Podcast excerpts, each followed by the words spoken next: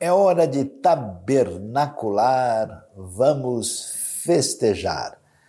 Estamos mais uma vez aqui reunidos para refletir sobre a palavra de Deus em nosso momento de celebração e todos são convidados aí a colocar o coração, a mente naquilo que Deus nos revela para abençoar a nossa vida e para conhecer esse Deus extraordinário que se revela nas Escrituras e de maneira única na pessoa de Cristo Jesus, nosso Senhor. E eu uh, queria começar a nossa reflexão de hoje pensando sobre esse né, momento especial. Nós estamos aqui no final de setembro, exatamente no calendário quando acontece a chamada festa dos tabernáculos. Nessa época, essa festa conhecida como festa das cabanas, Sukkot, em hebraico, uh, que é tão importante no calendário bíblico e que tem muitos desdobramentos para a nossa compreensão dos mistérios de Deus revelados para a nossa vida é, é muito valioso e, portanto, eu chamo a atenção de todos para o texto de Deuteronômio, capítulo 16, começando com o verso 13. A Bíblia diz o seguinte: Celebrem também a festa das cabanas durante sete dias, depois que ajuntarem o produto da eira e do tanque de prensar uvas. Alegrem-se nessa festa com os seus filhos e as suas filhas, os seus servos e as suas servas, os levitas, os estrangeiros, os órfãos e as viúvas que vivem na sua cidade. Durante sete dias celebrem a festa dedicada ao Senhor, o seu Deus, no local que o Senhor Deus, que o Senhor escolher, pois o Senhor, o seu Deus, os abençoará em toda a sua colheita em todo o trabalho de suas mãos, e a sua alegria será completa. Três vezes por ano todos os seus homens se apresentarão ao Senhor, o seu Deus, no local que ele escolher, por ocasião da festa dos pães sem fermento, da festa das semanas e da festa das cabanas. Nenhum deles deverá apresentar-se ao Senhor de mãos vazias, cada um de vocês trará uma dádiva conforme as bênçãos recebidas do Senhor, o seu Deus. É muito importante e valioso é, refletir sobre aquilo que Deus revela, né, desde o Antigo Testamento, qual é o seu ensino para a vida de todos nós e como é que isso se desdobra na história e chega também na revelação que temos da parte de Deus no Novo Testamento. As festas bíblicas, elas em primeiro lugar, né, e isso inclui naturalmente a festa das cabanas ou dos tabernáculos, a ideia fundamental de que o tempo em que nós vivemos não é só um tempo do nosso trabalho, da nossa agenda, dos nossos negócios, porque para muita gente o tempo é basicamente o tempo do estresse, das obrigações e das responsabilidades. Nunca né, na história humana nós tivemos tanto uso da razão humana associado a um desencontro das nossas emoções e do nosso equilíbrio interno pessoal.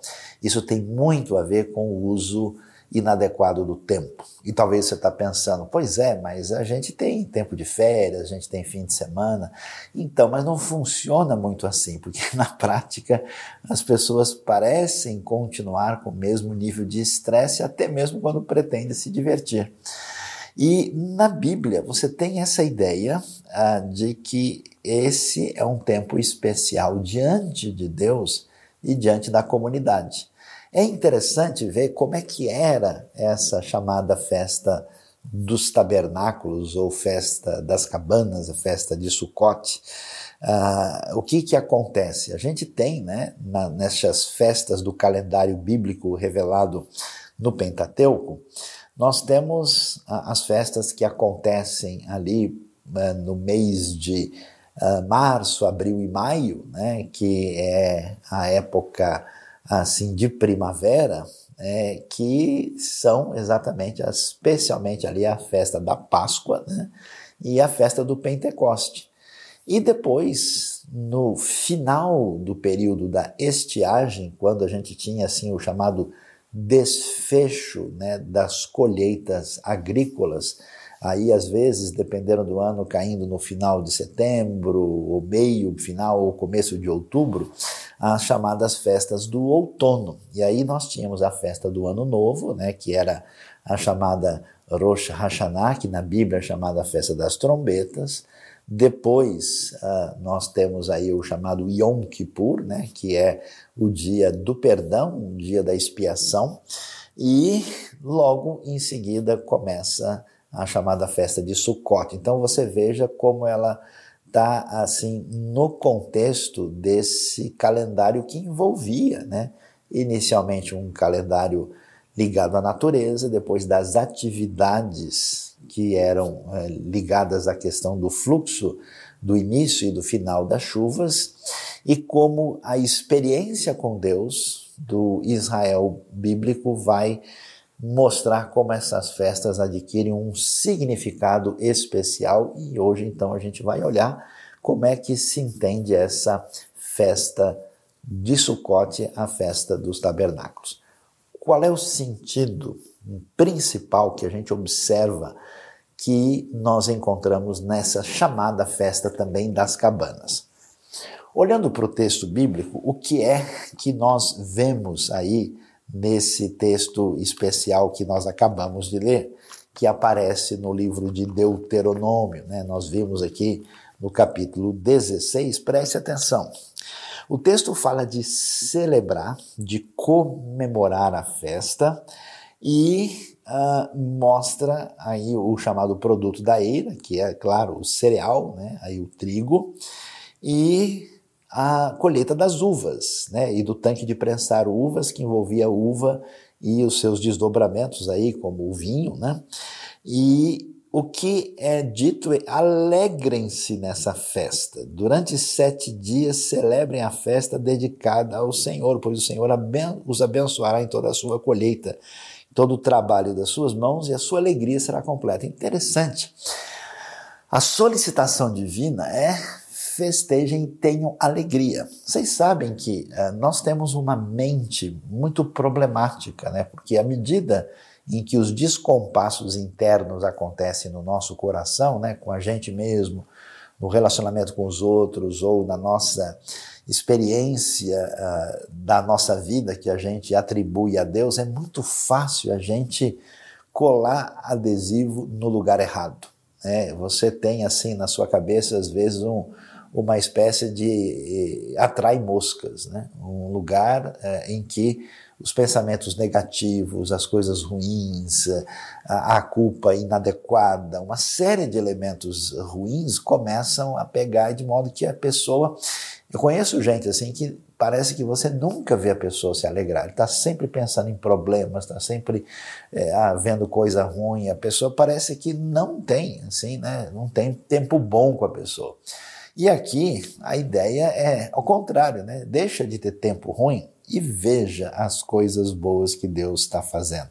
Então é, é curioso, mas a ordem é vamos nos alegrar, vamos comemorar, porque isso significa que no eixo do tempo eu separo um tempo para mostrar gratidão, para mostrar celebração e a alegria é um tipo de adoração porque é um, é um reconhecimento de que Deus, de fato, está relacionado com as coisas boas que acontecem com a nossa vida. E é bastante interessante ver, né, e a gente está falando sobre isso, o enfoque da festa das cabanas, da festa de Sucote, é voltado para a realidade da comunidade. Eu conheço muita gente que, quando quer fazer festa, ela tenta fazer a festa mais privativa possível. A gente vai tentar trazer só os nossos amigos mais especiais. Não tem aquele negócio da festa que tem que ter o convite, né? tem que ter, ver se a pessoa pode entrar ou não pode entrar. Até aquele segurança lá fala pelo rádio, ah, tá liberado, então pode ir, né? Então é interessante que aqui ah, nós vemos uma coisa muito valiosa, porque vocês devem se alegrar com os seus filhos, as suas filhas, quer dizer, a família envolvida, os servos e as servas. É curioso isso, né? Porque são os empregados de posição social uh, inferior são trazidos e vão ser irmanados nessa festa. Os levitas, quer dizer, as pessoas envolvidas com o serviço sagrado, você vê que a, porta da festa está aberta, né? Os estrangeiros, os órfãos e as viúvas que vivem na sua cidade.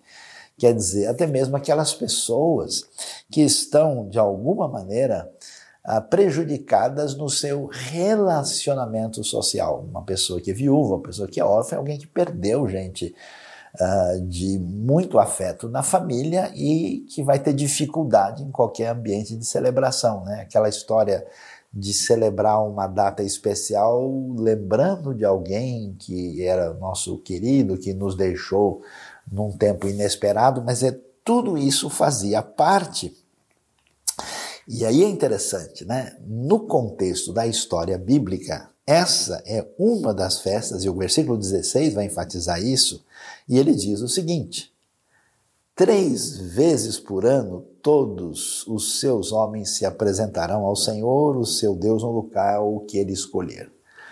Nós vemos então aqui esse enfoque de que todo mundo precisava vir para o lugar central, e esse lugar central se estabelece em Jerusalém, no templo.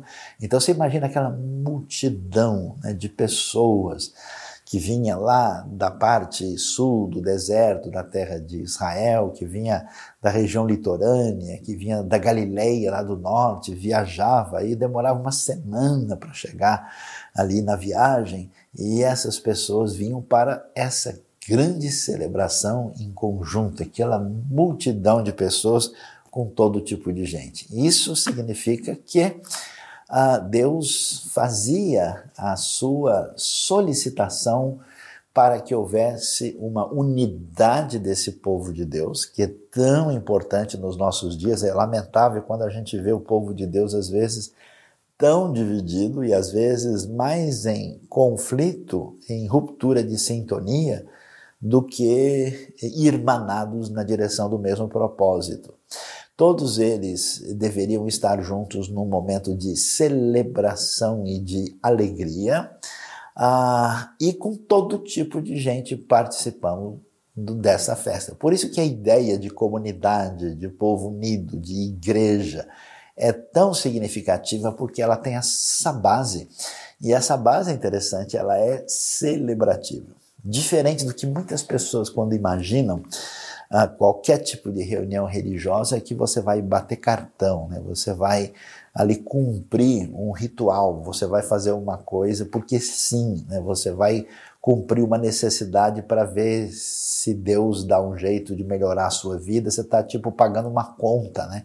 suportando a reunião, suportando as pessoas, suportando todo mundo, nada disso faz sentido nessa festa das cabanas. Agora é curioso que a gente tem mais elementos especiais nessa festa e a gente vai olhar aí o que diz o texto de Levítico, e é um texto muito interessante. Aparece lá no capítulo 23. O texto vai dizer algumas coisas que merecem atenção. Diz o texto, a partir do verso 33, que disse o Senhor a Moisés: Diga ainda aos israelitas, no 15 dia deste sétimo mês começa a festa das cabanas do Senhor, que dura sete dias. No primeiro dia haverá reunião sagrada, não realizem trabalho algum, necessidade de interromper né, o trabalho. Durante sete dias apresente ao Senhor ofertas preparadas no fogo. No oitavo dia façam outra reunião sagrada e também apresente ao Senhor uma oferta preparada no fogo. É reunião solene, não realizem trabalho algum. O texto prossegue e vai nos falar que estas são as festas fixas do Senhor que vocês proclamarão como reuniões sagradas para trazer ao Senhor ofertas preparadas no fogo, holocaustos, né? E aí dá mais detalhes até o final do verso 38. E no verso 39 diz assim: Assim começando no 15 dia do sétimo mês, depois de terem colhido o que a terra produziu, Celebrem a festa do Senhor durante sete dias. O primeiro dia e também o oitavo dia serão dias de descanso. No primeiro dia, vocês apanharão os melhores frutos das árvores. Geralmente, toda a tradição hebraica é, entende né, esses melhores frutos, esses frutos belos, o etrog, é, como um fruto cítrico, né, que é destacado. Depois, a folhagem da tamareira, né, que é chamado em hebraico de lulav, galhos frondosos e salgueiros, e se alegrarão perante o Senhor, o Deus de vocês, durante sete dias. Então veja todo esse. Parece uma festa assim meio ecológica, né? E tem muito a ver, porque há toda uma teologia ecológica no trato com a terra, né? A terra, por exemplo, eh, de tempos de cada ah, sete setes de anos, ela descansava de uma maneira especial para que ela renovasse as suas forças e também tudo que crescesse deveria ser dado para as pessoas necessitadas, quer dizer, uma coisa interessantíssima a sabedoria bíblica. De tal maneira que o texto diz: celebrem essa festa do Senhor durante sete dias, todos os anos. É um decreto perpétuo para as suas gerações, celebrem no sétimo mês. Atenção, verso 42: morem em tendas durante sete dias, todos os israelitas de nascimento morarão em tendas, para que os descendentes de vocês saibam que eu fiz os israelitas morarem em tendas. Quando os tirei da terra do Egito, eu sou o Senhor, o Deus de vocês. E muito interessante esse destaque que Levítico vai trazer agora falando dessa festa que é a hora de tabernacular e, portanto, é tempo de festejar. O que, que nós encontramos nesse enfoque aqui? É curioso que o grande problema de ser abençoado, de ter grandes coisas favoráveis na nossa vida, é que isso ao mesmo tempo pode representar um desafio complicado para gente. Aliás, eu conheço muita gente que faz mais bobagem na sua vida quando está bem do que quando está em dificuldades. Né? A gente vê que a pessoa, por exemplo, às vezes acaba é, recebendo um bom dinheiro na sua vida ou acaba é, tendo uma posição social mais predominante ou às vezes a pessoa é, tem um grande progresso acadêmico e você vê que algumas pessoas assim pioram na sua vida na sua qualidade de ser humano, ou na sua condição, né? se tornam pessoas mais arrogantes, orgulhosas, é, vamos dizer, é, isoladas, se sentindo acima dos outros, às vezes maltratando ou simplesmente manipulando pessoas. E é interessante ver que essa festa tem algo a nos dizer. Quer dizer, quando Deus nos abençoa, quando a gente fala, puxa vida, ó, eu consegui a colheita do trigo, olha, os desdobramentos da colheita ah, da, das uvas me abençoou, e eu, eu não posso simplesmente, né, como se diz assim, subir nas tamancas, me achar tal. É hora de me alegrar com todo mundo e atribuir isso a, como algo que deve ser considerado aí diante do Senhor. O Senhor me concedeu isso. E a maneira mais interessante de perceber isso é entender o desafio dos israelitas. Preste atenção. A história bíblica da libertação do Egito e, e da, eh, de toda a jornada de Israel pelo deserto fazia com que eles tivessem que sempre montar acampamento né, de um lado para o outro. Então, necessariamente, eles moravam em tendas que tinham que ser armadas no deserto. E é tão interessante que o próprio Deus habita em tendas, porque o primeiro templo dedicado a Deus é o tabernáculo, que tinha não só a função de mostrar essa habitação divina de maneira tão simples no deserto, mas também mostrar uma coisa que os antigos tinham dificuldade de perceber, porque eles sempre sacralizavam uma espécie de santuário achando que a divindade estava circunscrita apenas àquele local. E o tabernáculo mostrava para a gente que Deus, na verdade, está em toda parte. Deus não está limitado né, aí a um lugar só. Depois vai ter importância a ideia de um santuário central, mais para definir a importância da unidade do povo em torno do mesmo Deus. Mas essa ideia ela era muito importante. Os israelitas vão deixar de ter essa vida aí é, de peregrinos é, e andando pelo deserto, e agora eles vão entrar na terra prometida, vão construir cidades, vão conquistar cidades e morar em casas. E quando a gente mora em casa, ai, ai, ai, a gente se acha o dono da situação. Até hoje, tão engraçado a gente ver uma pessoa de carro novo, né?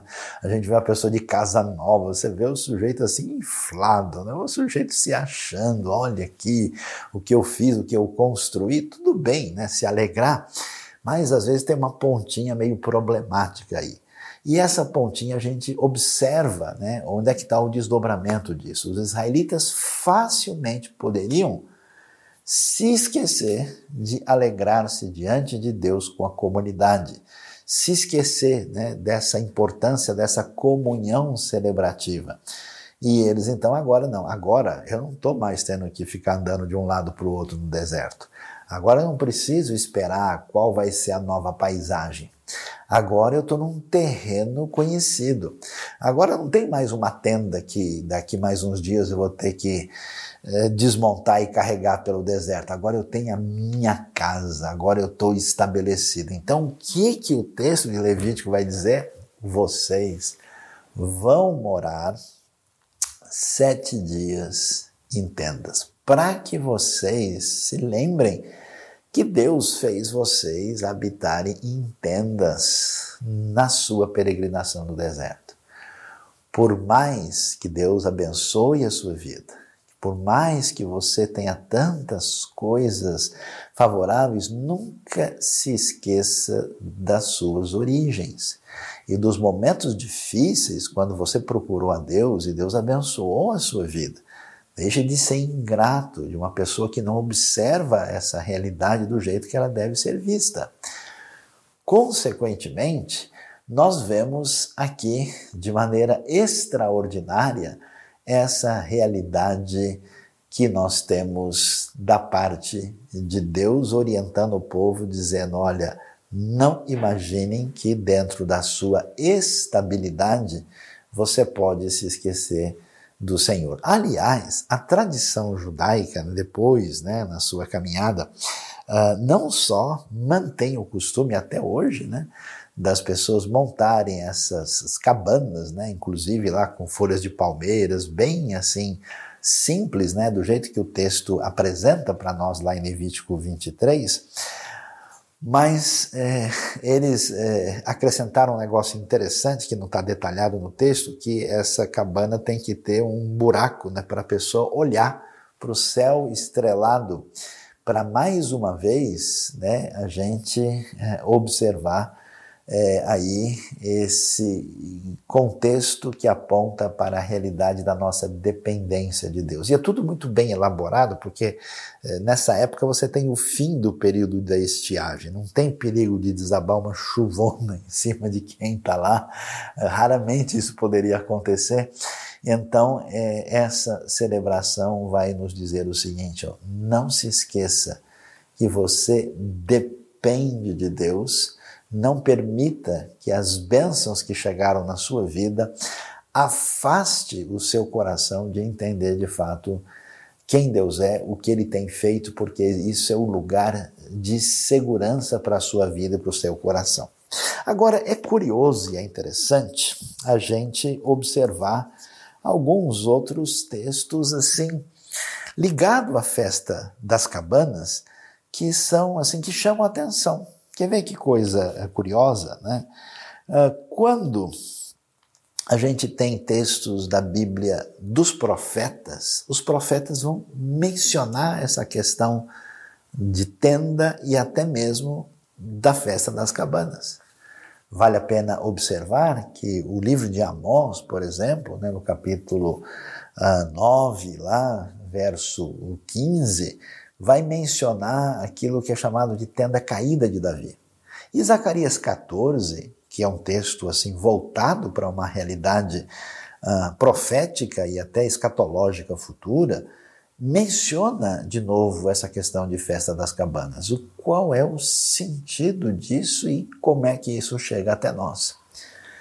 É interessante é, olhar que é, quando Amós está falando sobre a situação do que aconteceu no reino de Israel e, e, e com afastamento né, daquilo que envolvia a, a bênção de Deus sobre a casa de Davi, é interessante que ele faz questão de mencionar aquilo que vai ser apresentado depois em Atos capítulo 15, quando nós temos ali o início da igreja primitiva e essa igreja se desdobra na direção de alcançar os outros povos além de Israel.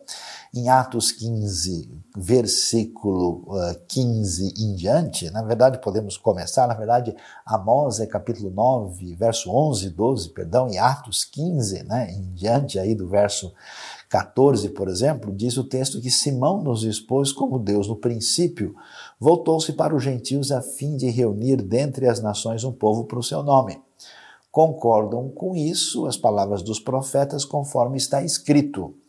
Depois disso, voltarei e reconstruirei a tenda caída de Davi e edificarei as suas ruínas e a restaurarei para que o restante dos homens busque o Senhor e todo gentil sobre os quais tem sido invocado o seu nome, diz o Senhor que faz essas coisas conhecidas desde os tempos antigos. É interessante ver que essa realidade que diz respeito à aliança de Deus com Davi, que Deus lhe daria um reino, que não lhe ia faltar descendente, a maneira de evocar essa aliança aparece com a palavra tenda, que é exatamente o mesmo conceito de festa das cabanas, a chamada sucá, né?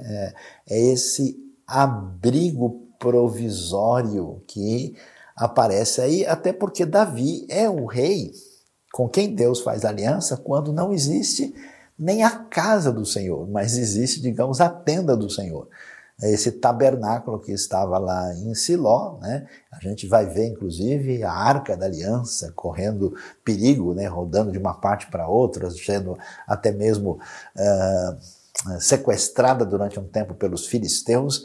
E aí a gente vê que eh, aparece essa ideia de que esse reino é expresso na fragilidade da figura da tenda ele vem se cumprir agora e é interessante. Assim como nós lemos lá no livro de Deuteronômio, essa ideia tão especial que, incluído na festa das cabanas, né, nessa festa dessa tabernaculação, é, aparecia também a figura do estrangeiro, aqui isso se desdobra de uma maneira que essa aliança que vem com Davi, ela também vai se desdobrar na direção de atingir todas as nações. Por isso é tão interessante que esse texto de Amós vai ser discutido aqui em Atos capítulo 15 para mostrar que a festa, na verdade, é uma festa grande demais. É uma festa que envolve tanta gente.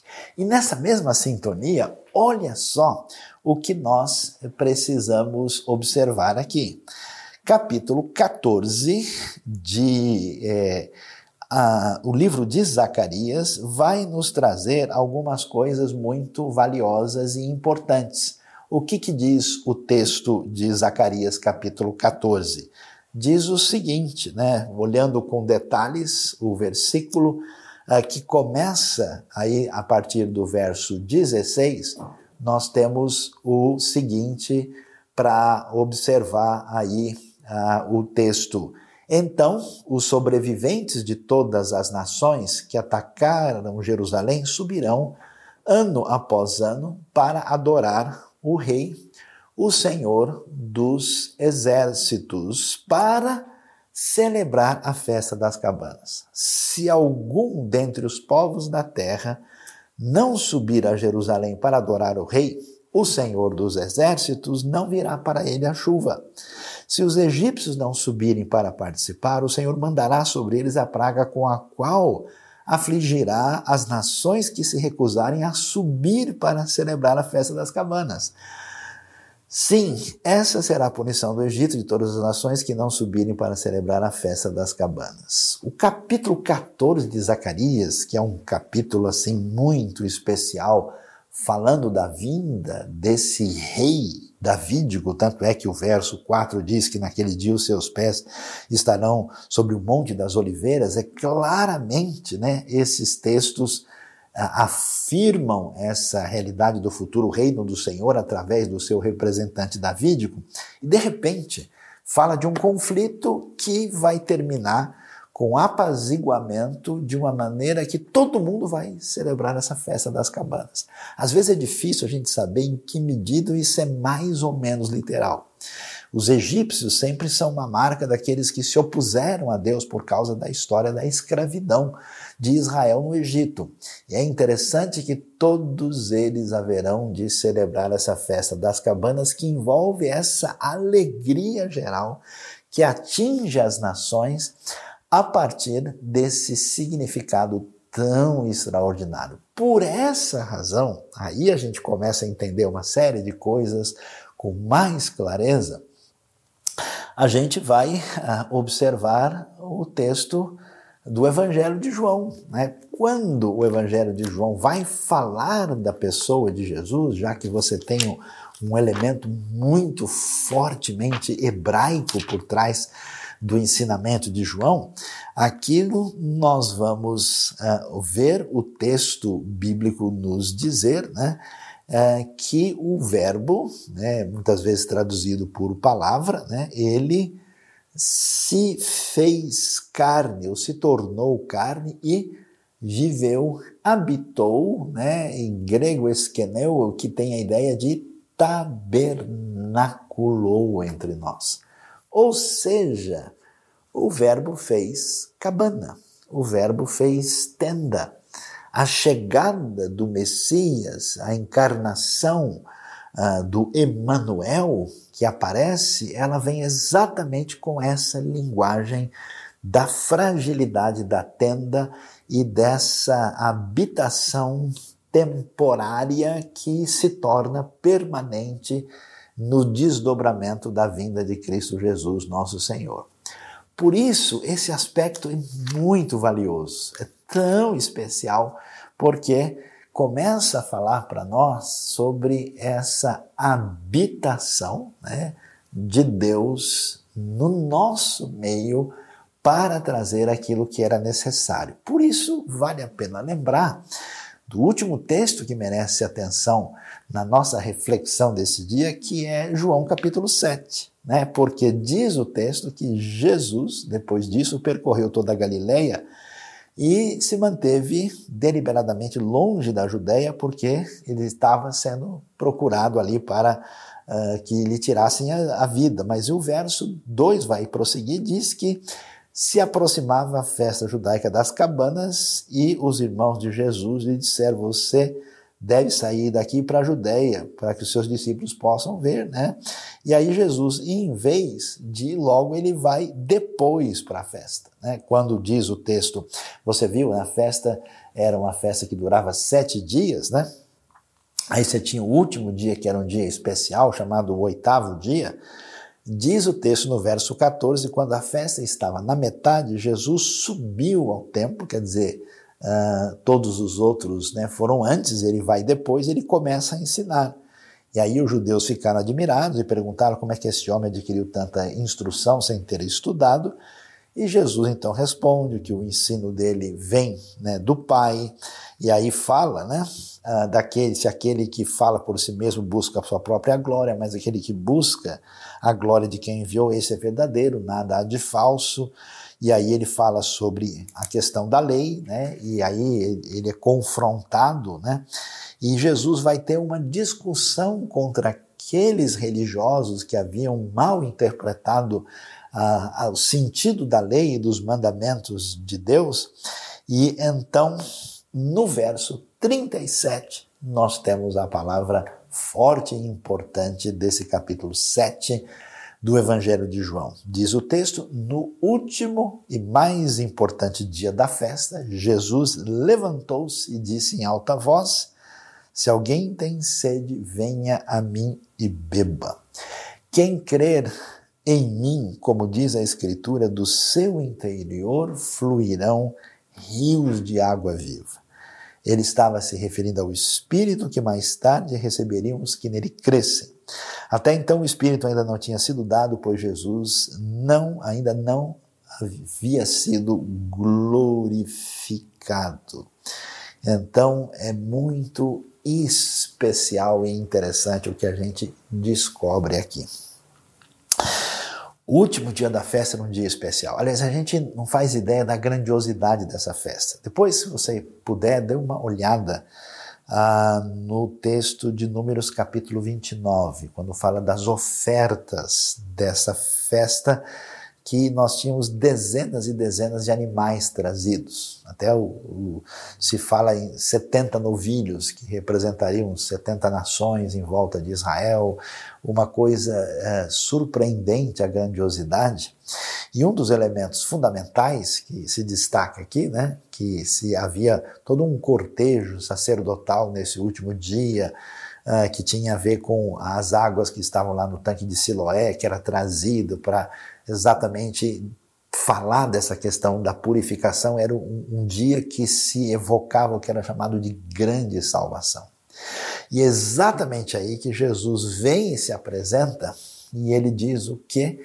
Ele vai dizer que aquele que beber dele, né? aquele que uh, de fato entender que ele é esse que veio matar a sede, a expressão forte, né? quem crer em mim, como diz a Escritura, do seu interior fluirão águas vivas. E então ele se refere ao Espírito. Por que, que isso é tão valioso? Porque nós somos chamados, e aí é que é a coisa interessante e bastante significativa, nós somos chamados a entender que a razão de ser da nossa vida está ligado com a provisão divina, com a sustentação de Deus, diante de quem nós devemos celebrar, adorando, né? e juntamente com a comunidade. E além disso, de reconhecer que a nossa salvação, que aquilo que nos redime vem de Deus. Ele que faz isso e Deus faz isso vindo habitar conosco. E portanto, nesse contexto de celebração e de festa diante de Deus, a gente entende que chegou a grande salvação. Jesus estava anunciando, dizendo: Olha, vocês estão aqui celebrando, dizendo de algo que envolve purificação e salvação, eu sou essa grande salvação. Eu, aquele que bebe né, da água, aquele que crê em mim, ele recebe essas águas vivas e ele faz referência ao Espírito. E é interessante, porque da mesma maneira como nós temos né, essa figura do árido e das águas, né, essa questão do, do que é seco e da beleza de vida que é decorrente das águas, que é tão entendido nesse ambiente árido e de chuvas numa época e falta de chuvas na outra, e de região desértica e fértil, a gente vai ver Jesus falando: olha, e quando eu venho, e quando esse tabernacular acontece, é dado o Espírito, o Espírito que é prometido. Esse espírito que vem lá da profecia de Joel, capítulo 2, esse espírito que tinha sido derramado uh, no calendário, que vai ser derramado na festa importante anterior que acontece ali no começo de maio, que é a festa do Pentecoste. Esse Espírito é dado a todos aqueles que creem e que estão em sintonia com Jesus na grande bênção que nos alcança em Cristo. Portanto, o que é que nós devemos entender? Primeiro, na sua vida, preste atenção e aprenda a importância de estudar e conhecer a palavra de Deus, a sua beleza e a sua profundidade. Você precisa estudar a Bíblia. Conheço muita gente com tantos anos de trajetória religiosa, com conhecimento mínimo da beleza e grandiosidade da palavra de Deus. Segundo, nós vamos entender que esses textos assim antigos e que a gente não presta atenção têm todo um conhecimento necessário, inclusive para a gente poder entender as coisas mais básicas do Novo Testamento. Terceiro, nós precisamos prestar atenção na realidade da importância de como lidar com o tempo, como lidar com a realidade de que nós temos sim que ter no nosso contexto de vida é, momentos com a comunidade pessoalmente que a gente dedica a Deus e que neste momento não se trata apenas de uma celebração ritual, de um momento de encontro, mas de uma alegria, de gratidão, de adoração e celebração diante de Deus. Quarto, precisamos descobrir que aquilo ah, que ameaça a gente pode ser exatamente as nossas bênçãos, que porque a gente talvez tenha as nossas casas ou algo que parece algo como a casa, a gente se esquece que um dia morou em tendas e essa ingratidão ela é venenosa. A gente precisa de tempos em tempos entender o sentido de Sucote e sua celebração e a importância de descobrir que nós não somos o que temos, o que adquirimos, mas sim o que somos mesmo como pessoas e aquilo que Deus realizou na nossa vida. E, finalmente, observar que todo o desejo desse ensinamento de Deus é que Deus quer você mais perto dele. E quando você está mais perto dele, você quer estar mais perto das pessoas para poder ser canal de bênção na vida delas. E que tudo que acontece de especial com a vinda de Jesus e com a vinda do Espírito Santo tem a ver com esse tabernacular, com essa habitação, com esse viver junto. Por isso é importante não se esquecer. É hora de tabernacular, portanto, vamos festejar. Deus abençoe a nossa vida e abençoe o nosso coração no dia de hoje. Amém.